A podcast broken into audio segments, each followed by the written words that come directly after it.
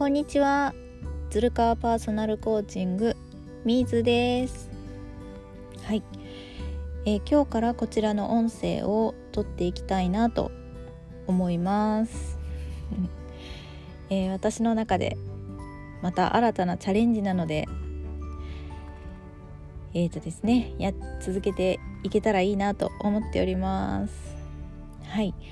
えー、今回のテーマはですね間違えてしまったらもうね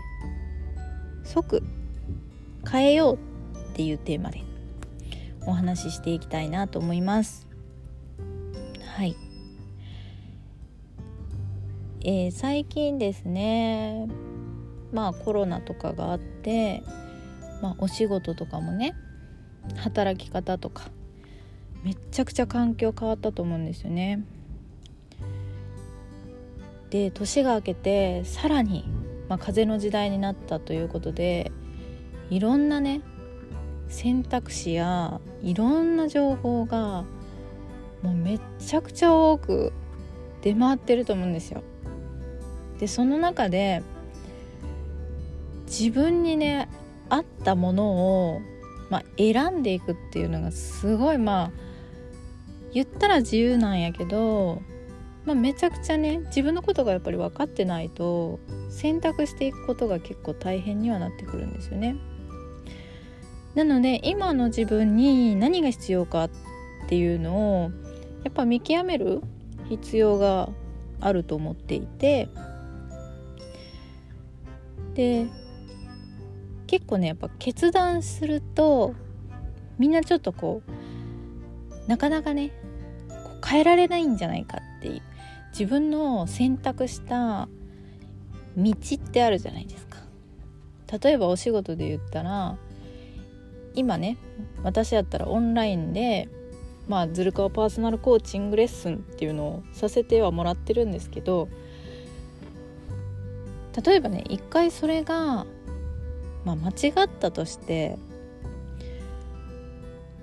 まあ絶対的にそれだけでずっとやっていかなきゃいけないっってこう思い込んじゃうとなかなかねいろんなことに抵抗が出てくるんですよ。まあ、何でもそうやと思うんですけど例えばスポーツであっても、まあ、お仕事であってもプライベートであっても自分が選択したことを一回決めてしまったらなんかもう変えちゃいけないみたいな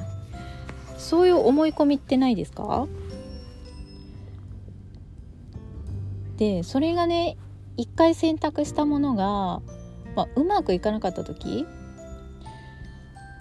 なんかうまくいかなかった結果が出なかっただからめちゃくちゃ恥ずかしいなって。めちゃくちゃ恥ずかしいんやけどその道を変えることすらももうなんか負けになっちゃうような気がしてもうなんかこうちょっと恥ずかしいから変えられないとか。決断がなかなかできない人ほど自分がね決断したことがうまくいかなくても変えることがねできないんですよね。やっぱ一回決めたら変えてはいけないっていうのはかなり思い込みなので、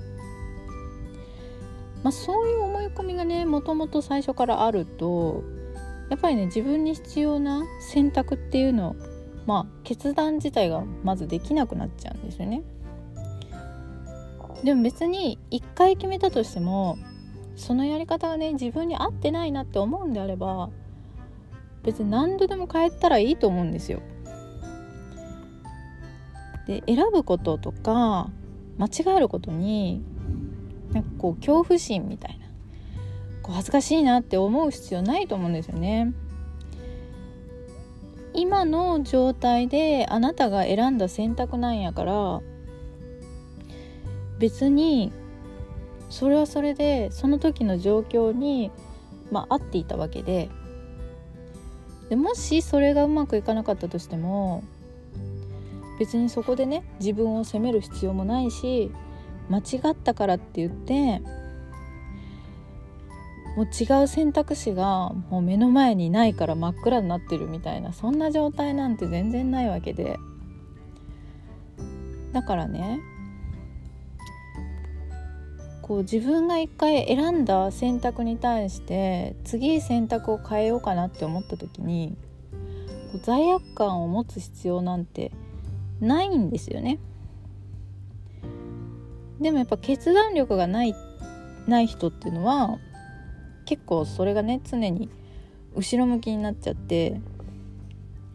もう今までやってきたこととかこう今までね教えてもらったことがまあ全てと思ってるから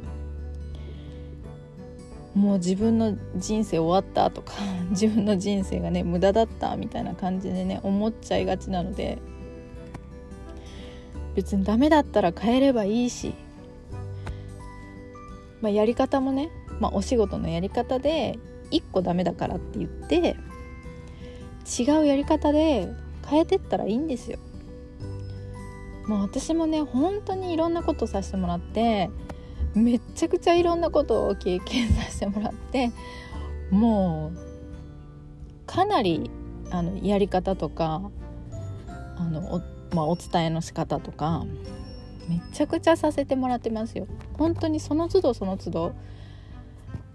多分ねノウハウとかやり方とかも何百通り何千通りってあると思うんですよ。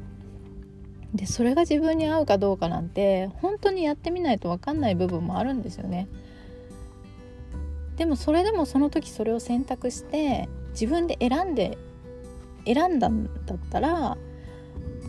まあ、しっかりそこはやりきってでもしそれがねうまくいかなかったとしてもあこういうやり方もあるんだなとかこういう選択肢があったんだなってそういうねデータとしてうまくあの残していければね次のまたあの決断していく時に、まあ、参考になるんじゃないかなって思うし本当にね間違ったら即変えていいと思うんですよね。なので、まあ、そういうことができるといろんなねチャンスをねつかめるんじゃないかなと思います。はい。今日はこんな感じでねあの間違っても即変えようっていうテーマでお伝えしていきました。なのでこんな感じでですね毎回10分以内ぐらいで1個のテーマを決めてお話ししていけたらなと思っておりますのではい。また次回よろしくお願いします。はい